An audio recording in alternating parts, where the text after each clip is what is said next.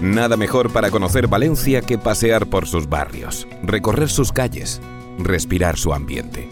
En Valencia no existen las distancias, todo está a un paso, o mejor, a un paseo. Descubre cada rincón de esta vibrante ciudad paseando en compañía. Aquí comienza Una ciudad para pasear, el podcast de Visit Valencia. Hola, soy Luis López y hoy nuestro paseo discurrirá por la avenida Marqués del Turia, una de las vías urbanas más emblemáticas y populares de la ciudad de Valencia. Atravesaremos su bulevar ajardinado. En sus márgenes, algunos de los mejores profesionales valencianos dejaron la impronta de su genio artístico, arquitectos y escultores. Disfrutaremos de algunas de las fachadas modernistas más singulares del barrio, y nos deleitaremos con sus numerosas esculturas y monumentos. Ah, y por supuesto, descubriremos quién fue el Marqués del Turia. Hola, soy MJ Ledón. La avenida Marqués del Turia ejerce de amable bisagra entre dos barrios emblemáticos de la ciudad, el Ensanche y Ruzafa, ambos con un gran interés histórico.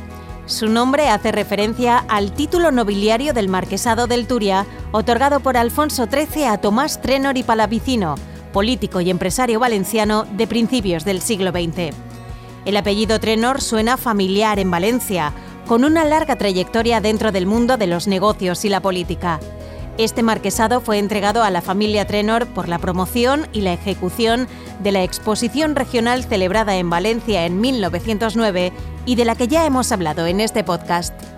Hemos quedado para pasear con Salvador Pla, uno de los profesionales más completos en el sector de la pastelería valenciana, especializado en alta pastelería, panes especiales, bombonería y pastelería salada.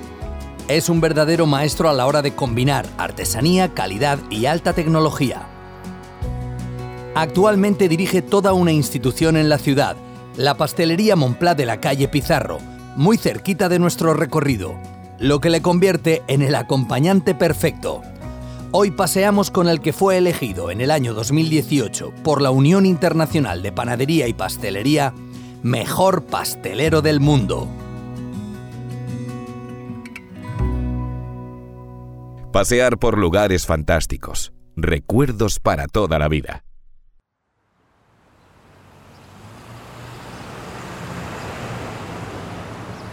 Indudablemente estamos en una de las arterias con más vida de Valencia y es espectacular porque tiene de todo. Comercio de barrio, jardines, una arquitectura bellísima. Este paseo va a ser muy especial y lo vamos a compartir con Salvador Pla. Bienvenido, ¿qué tal? ¿Cómo estás? Hola, buenos días. ¿Listo para recorrer la Gran Vía? Claro, es un placer siempre, la Gran Vía Márquez del Turia.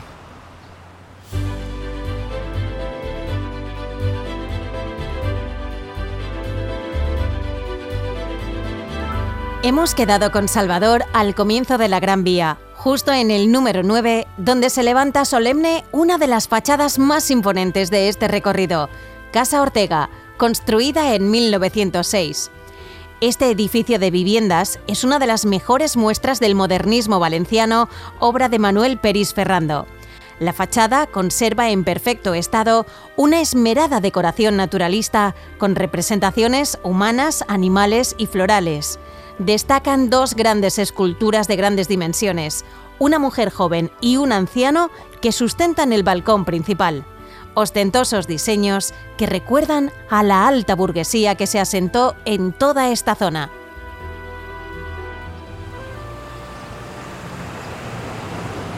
Salvador, este es nuestro punto de inicio. Eh, he querido quedar aquí contigo porque He pensado que encontrarías fácilmente esta fachada, la de Casa Ortega, con este color particular, casi que un color pastel, ¿no? Em, ¿Te habías parado alguna vez a contemplar esta belleza? Sí, la tenemos en la misma Gran Vía Márquez del Turia, a 100-150 metros de casa, de la pastelería. Y la verdad es que es un edificio estilo modernista que para mí es una de las joyas ¿no? de, la, de la arquitectura valenciana. Oye, antes de nada, vamos a hablar mucho de pastelería. Así que tenemos que advertir a nuestros oyentes que este podcast podría herir la sensibilidad de aquellos que se encuentran siguiendo una dieta. ¿O no es para tanto, Salvador? No, no, que va, ni mucho menos. Un buen chándal después y ya está. bueno, te dedicas a endulzar la vida de la gente. No parece una amarga labor. No, no, que va, ni mucho menos. Al revés. Yo siempre digo que entramos el último en todas las fiestas y es donde la alegría salta por excelencia, ¿no? Cuando entras con, la tarta en, cualquier cumpleaños o entras con los postres, mm, creamos expectativa, pero muy, muy, muy alta, ¿no?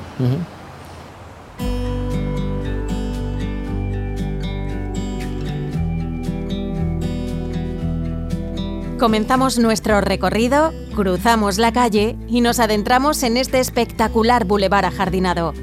Justo frente a Casa Ortega nos encontramos con la escultura homenaje al labrador valenciano. La estatua dedicada al labrador valenciano se levanta en el centro de una pequeña alberca en los primeros metros de la Gran Vía Marqués del Turia y fue realizada en piedra por Carmelo Vicent en 1931.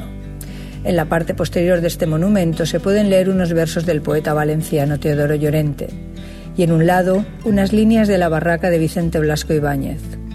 De tamaño un poco menor que el natural, representa a un labrador valenciano vestido con las tradicionales alpargatas, calzón corto, camisa y faja a la cintura, azada sobre el hombro y sobre la espalda una vistosa manta. Soy María Hernández Reynoso, directora de MHR Visitas Guiadas y Culturales. Comenzamos a subir la Gran Vía en dirección al antiguo cauce del río. Es curioso porque, a pesar de la enorme circulación rodada de la zona, toda esta vegetación, especialmente la gran cantidad de árboles y palmeras, incitan a pasear.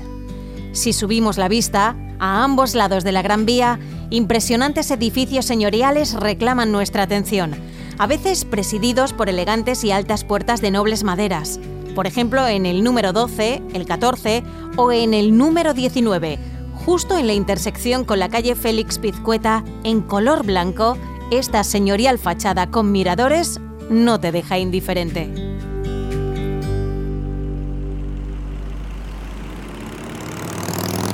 Bueno, ¿y de dónde proviene ese amor por las masas horneadas? Bueno, eh, viene porque desde muy pequeñito nací en una pastelería. Mis padres eh, inauguraron la pastelería Montplat en el 73 y yo nací en el mismo año. O sea que nací dentro de Montplat. Y ya imagino pues que desde pequeño empiezas ya a familiarizarte un poco con el oficio, ¿no? No, en un principio pues ayuda a las, ayudas a la familia y es un poco obligación o juego, ¿no? Al principio es como un juego de pequeño y después, pues conforme te vas haciendo mayor, pues quieres dedicarte a otras cosas. Pero bueno, luego el enganche luego vino después. Y fue además un enganche fuerte porque eh, quisiste aprender otros puntos de vista y en tus inicios pasaste por prestigiosas pastelerías europeas. ¿Cómo lo recuerdas todo esto? ¿Como un duro aprendizaje? ¿Como una etapa inolvidable de la vida? todos los obradores que me abrieron sus puertas, tanto en España como fuera, y las escuelas, tanto a nivel nacional como internacionales, ha sido un aprendizaje brutal. De todas maneras, yo siempre digo que el aprendizaje es hasta que uno se muere, sea la profesión que sea. Yo no paro de consumir libros de gastronomía a diario, o sea, me encanta. Sea cocina, sea pastelería, sea panadería, me encanta. Y yo creo que al final moriré leyendo un libro de estos. Bueno, estamos subiendo la Gran Vía, comprobando cómo ha cambiado todo en estos años. ¿Cuánto ha evolucionado también el mundo de la pastelería, verdad? Por cierto, ¿qué ha sido de, la media luna, que es uno de mis pasteles favoritos y ya no lo, no lo veo por ahí? ¿Se sigue elaborando? Madre mía, yo eso no lo he hecho en la vida. Consumir, he consumido muchas, ¿no? De algún compañero que las ha hecho, pero nosotros en casa no, no hemos hecho nunca media lunas a ver, la, pastelería tradicional valenciana es, auténtica, es muy buena. ¿eh? Tenemos pasteles autóctonos muy buenos, pastelitos de boniato, del arnadí, que es con la calabaza, tenemos eh, merengues, tenemos, la verdad que tenemos una cantidad de dulces muy tradicionales que son excelentes. Lo es que siempre hay que buscarle, yo por el tiempo he ido elaborando pasteles con, con poderes calóricos más bajos, mucho más ligeros, más saludables. Hay que intentar ir hacia donde, hacia donde la clientela te demanda, ¿no? Intentamos hacer pasteles muy ligeros, muy, con mucho sabor, con mucho sabor a lo que tú quieres eh, buscar o, presentar, pero pasteles con, con calorías al mínimo.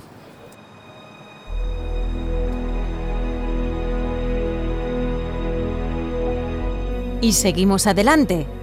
En nuestro recorrido encontraremos elementos del primitivo diseño de este bulevar, por ejemplo, varios candelabros de hierro fundido decorados con grifos alados que sustentaban las farolas de gas a principios del siglo XX y que posteriormente fueron adaptadas para iluminación eléctrica.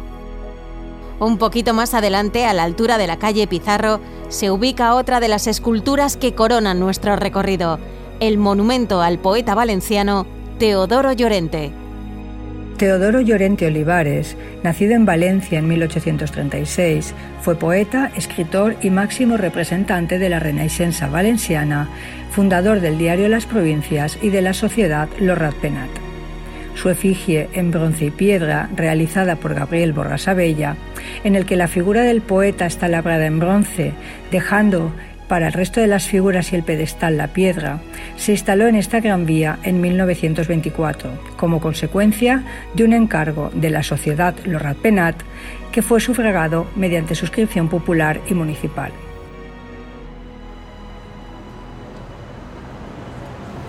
Mira qué bonito este monumento al poeta Teodoro Llorente. Oye, lo tuyo es también un poco una especie de poesía gastronómica. No sé si podríamos hacer esa comparación? bueno, bueno, al final eh, el que innova o el que crea, da igual que sea arquitecto, que sea... Que sea eh, tenemos un montón de oficios que, que tiene, tiene parte de la innovación, ¿no? Yo en la pastelería, eh, nada más, yo siempre lo digo, entra sacos de harina, sacos de azúcar, chocolate, mantequilla y con esos ingredientes tan básicos elaboramos lo que veis en la tienda. O sea, eh, formas, colores, eh, texturas, sabores. Claro que tienes que tener ese punto de, innovación y de creatividad, ¿no? igual que un, buen arquitecto, un buen escultor. Y la verdad es que esa escultura para mí me ha marcado mucho la infancia. ¿eh? Oye, ¿cuál ha sido el secreto para llegar donde, donde has llegado? Porque recordemos a todos nuestros oyentes que en el año 2018 fuiste elegido mejor pastelero del mundo. ¿Cómo se llega a ese punto y cómo lo viviste? Bueno, pues para nosotros y para nuestra familia fue una grata sorpresa. ¿no? Eh, recibí una llamada desde Madrid, desde CEOPAN, que es la Confederación Española de Panadería y Pastelería de España, y me dijeron que, que, habían, que durante un tiempo habían estado mirando mi trayectoria profesional y que querían presentarme a mí como candidato español para, para el, título de pastelero mundial.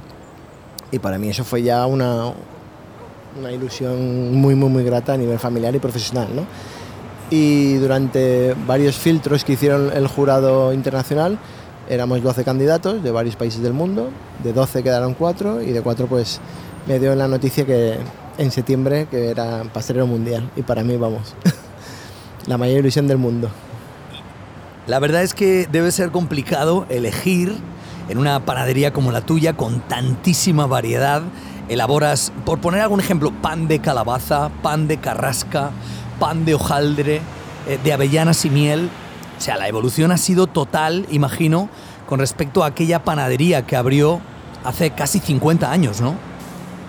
Sí, sí.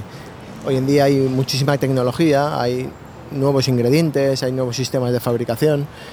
Eh, antes eh, los obradores eran muy, muy, muy eh, tenían un pequeño horno y mi padre dice que el frío se iban a comprar barras de hielo para poner las barras de hielo dentro de una especie de armarios forrados de, acero y el hielo cada día lo tenían que tirar y volver a comprar hielo. O sea, no había, cuando empezaron ellos no había frío. Eh, hacían en los pasteles pues como puede hacer cualquier persona en su casa, ¿no? Un pastel súper sencillo. Hoy en día tenemos envasadoras al vacío, eh, ultracongeladores, tenemos hornos con cocciones y temperaturas muy controladas, la tecnología ahí también ha venido para quedarse ¿no? en nuestro sector.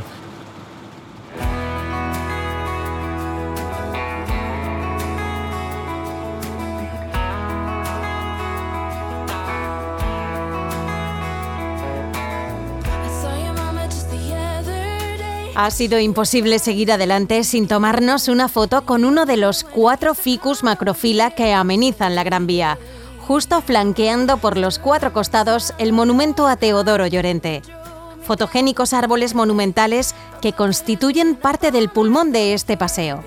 Su encanto y su belleza tienen la capacidad de trasladar en el tiempo no solo a los turistas, sino también a los valencianos que conviven con ellos día a día. Entre el verde frondoso de la vegetación, nuestra vista se sigue concentrando indistintamente a derechas e izquierdas, divisando más edificios modernistas. La riqueza arquitectónica de toda la zona es evidente a nuestros pasos.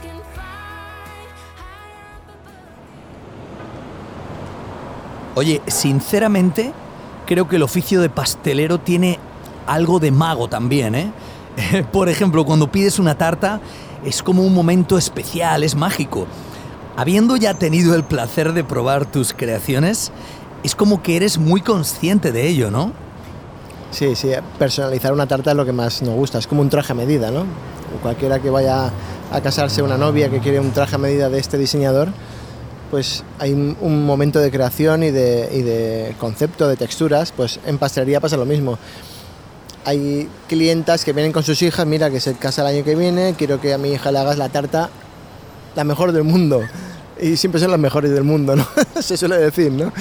Y a cada una le tienes que poner pues su, un toque diferente, pero siempre pensando en los gustos de ellos. ¿eh? ¿Cuáles son los que destacarías dentro de ese grupo de élite denominado productos sorprendentes que elaboras? Bueno, ahora mismo en la tienda nuestro icono es, es un producto que le llamamos el Plapelmon, que es un, un, dulce de viaje, que todo el mundo que entra a la pastelería, se, aunque venga a llevarse un pan o tomarse un café tal, tenemos un corner de la tienda que está siempre lleno de, este dulce de viaje, que es único, elaborado y único exclusivo de, nosotros. Y para mí el Plapelmon es un, dulce que no lo tiene nadie, que te lo puedes llevar de viaje y es nuestro icono.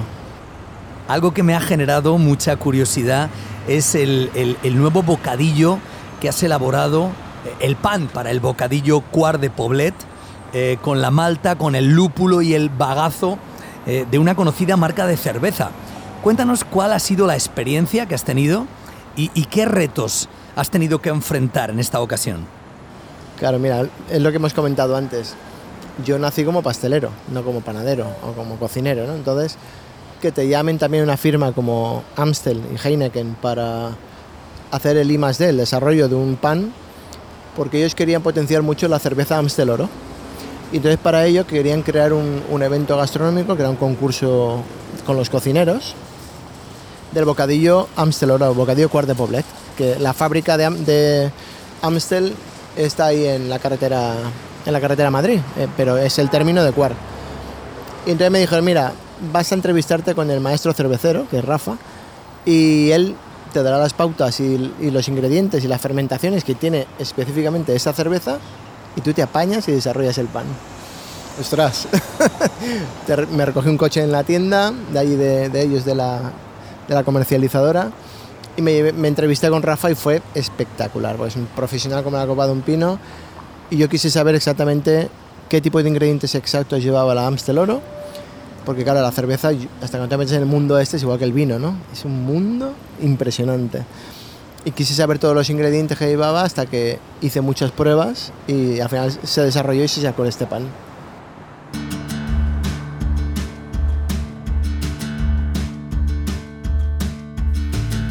A lo largo del año, la Gran Vía no suele acoger eventos, pero justo para fallas, en marzo, se instala la Feria del Libro Antiguo y de Ocasión. Esta convocatoria reúne librerías de toda España y supone una oportunidad única para encontrar obras singulares, viejas ediciones y auténticas reliquias en papel.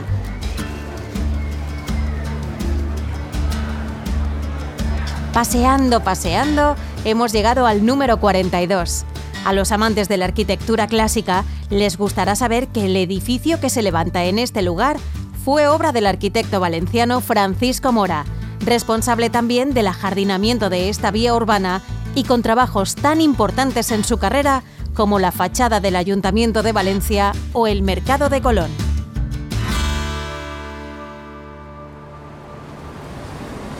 Oye, para éxito, tus panquemaos, que son como, como de otro mundo. ¿Nos puedes revelar el secreto? Panquemao es un, el brioche por excelencia valenciano, ¿no? Y sobre todo de la, se vende durante todo el año, pero sobre todo en Pascua, ¿no? La Pascua valenciana no es como la, de Cataluña, que son todo piezas de chocolate. Aquí en Valencia lo que hacemos son pan quemados, que es nuestro brioche por excelencia, y la torta de pasas y nueces, que son brioches con aceite de oliva, con mucha ralladura de naranja, mucha ralladura de limón. Y lo que quiere para ser un buen pan quemado es como todo, como toda masa fermentada, muchísimas horas de fermentación para que luego tenga una durabilidad y una conservación y una textura muy buena. Y el secreto es ese, horas. Un buen panadero me dijo una vez, tú quieres hacer un buen pan, una buena pieza bollería, cómprate una silla y espera. No, no, espera horas y horas y horas. Esto del, de, la rapidez de hoy en día, que vamos todo el mundo tan rápidos, en panadería eso no, no, no cuadra, ¿no? Sigamos paseando. Tenemos que quemar todas estas calorías que nos están inyectando. ¡Mmm! ¡Qué ganas de probar esos pan quemados! En el número 63 tenemos parada obligatoria para sumergirnos en un escenario de fantasía, porque así es la fachada de la Casa Chapa, otro de los iconos del modernismo valenciano. La Casa Chapa, datada de 1909, conforma un conjunto de edificios en el que hay que destacar el tratamiento homogéneo de la planta baja y el entresuelo, para realzar la importancia de las plantas altas y sobre todo el remate ondulante que refuerza la unidad del conjunto. Es destacable la utilización de elementos del Art Nouveau y de la secesio vienesa, quizá con un deseo de los arquitectos Antonio Martorell, Emilio Ferrer y Carlos Carbonell de sintetizar en el edificio estas dos tendencias. El conjunto constituye así un hito arquitectónico y urbano en este característico lugar del ensanche.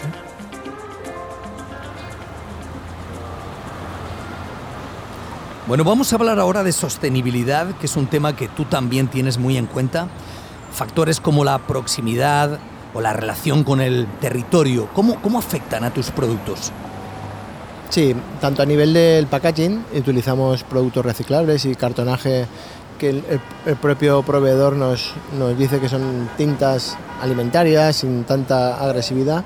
Y luego a nivel de materia prima lo mismo, eh, utilizamos muchísima calabaza de aquí de la zona de Requena, que son calabazas ecológicas, las naranjas igual, de la proximidad aquí de Valencia, la variedad navelina, que son las que gastamos nosotros para el desarrollo de los dulces. Intento gastar lo máximo que puedo producto local. Es igual que un buen cocinero, un buen pescado, una buena carne. Nosotros intentamos gastar la materia prima nuestra, que es la harina, azúcar, mantequillas, lo más de proximidad posible, pero la máxima calidad que encuentro.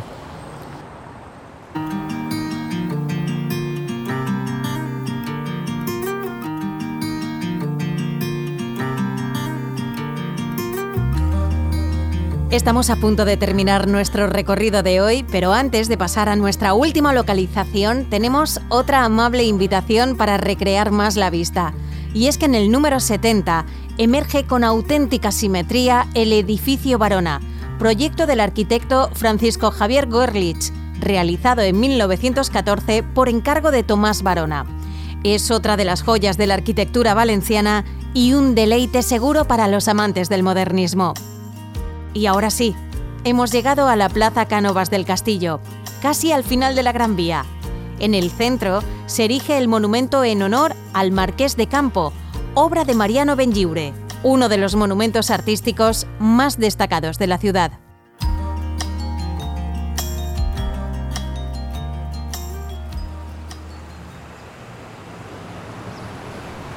Estamos terminando nuestro recorrido, pero no me gustaría finalizar sin que me hablaras de, esa especialidad también que tenéis, muy valenciana, la terreta. Y cuéntanos también dónde podemos encontrarla, porque hemos pasado por ahí, pero no hemos dicho ni, la dirección. Cuéntame, por favor. nosotros estamos en la calle Pizarro, casi en la esquina con la Gran Vía, al ladito, al ladito de la, estatua que hemos hablado de Teodoro Llorente. Eh, la terreta es que es muy curioso porque cuando en, el, en septiembre del 2018 cuando nos, reconocieron pastelero mundial, me, dijeron que teníamos que ir a recoger el premio a Múnich, pero con la condición de que hiciéramos el postre de la cena de gala. Y ya digo, vaya hombre, no tengo solo bastante el, este de tener que ir allí a recoger el premio, sino que la faena de a ver cómo lo hacemos y qué, llevamos para allá, ¿no? Pues lo que quería era llevar raíces, raíces muy, muy valencianas, ¿no? Eh, al final lo que yo digo, en, Alemania, con el clima, el frío que hay allí, las condiciones, y al final dije, mira, vamos a llevar productos valencianos Eh, y el postre le llamé terreta, como no, el postre era muy significativo el nombre. Y después de una cena bastante copiosa, con, porque la, la cocina y la gastronomía alemana es bastante contundente, metí un postre cítrico con muchos aromas valencianos y se llama terreta, llevaba un bizcocho de calabaza, un crujiente de cacao del collaret, en el interior lleva un gelificado de mandarina y luego va cubierto con una mousse de cava de requena. Es un postre que está, no es porque lo hayamos hecho nosotros, pero a la gente le encanta, tiene muchísimo éxito en la tienda y es un, el icono por excelencia en pastel fresco, que lo tenemos tanto en versión pequeñita, que es como una naranja, es una naranjita con, con su hoja, y luego en tarta pues para compartir con la familia, para eventos, cumpleaños, y lo tenemos, y es, la verdad es que estamos muy contentos con, con esto.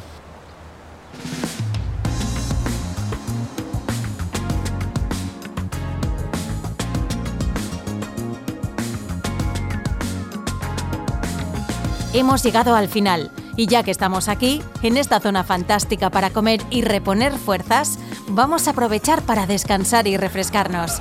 Las terrazas de la Plaza Cánovas son una opción muy recomendable para tomar una copa al atardecer con muy buen ambiente.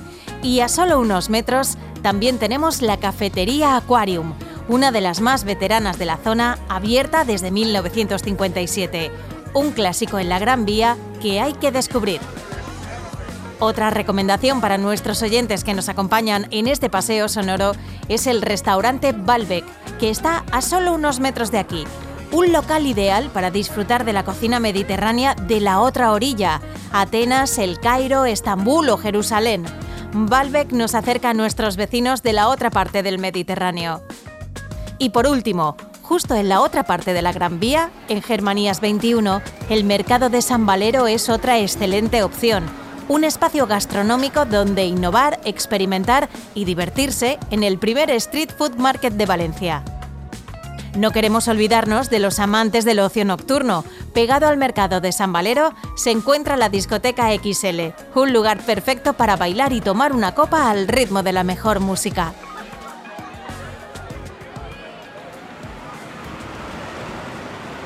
Salvador, muchísimas gracias. Ha sido un placer recorrer contigo la Gran Vía. Creo que me vas a ver muy pronto en tu establecimiento.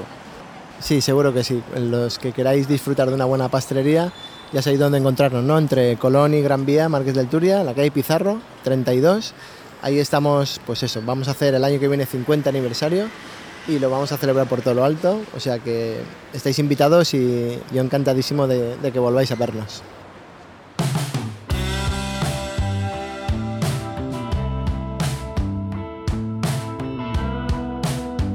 Y aquí el paseo llega a su fin. Recuerda que en las notas del podcast tienes a tu disposición la ruta que hemos recorrido y enlaces con todas las referencias que hemos apuntado durante el trayecto.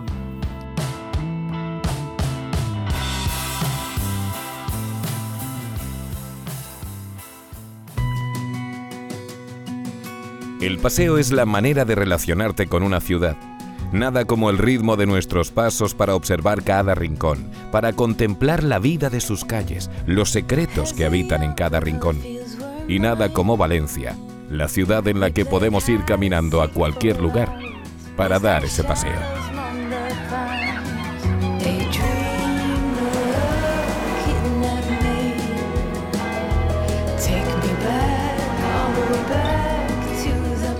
Una ciudad para pasear es el podcast de Visit Valencia.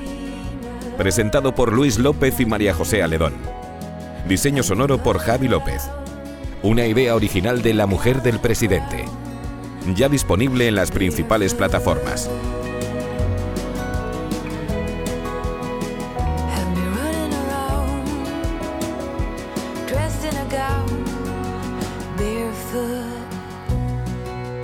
Más info en www.visitvalencia.com.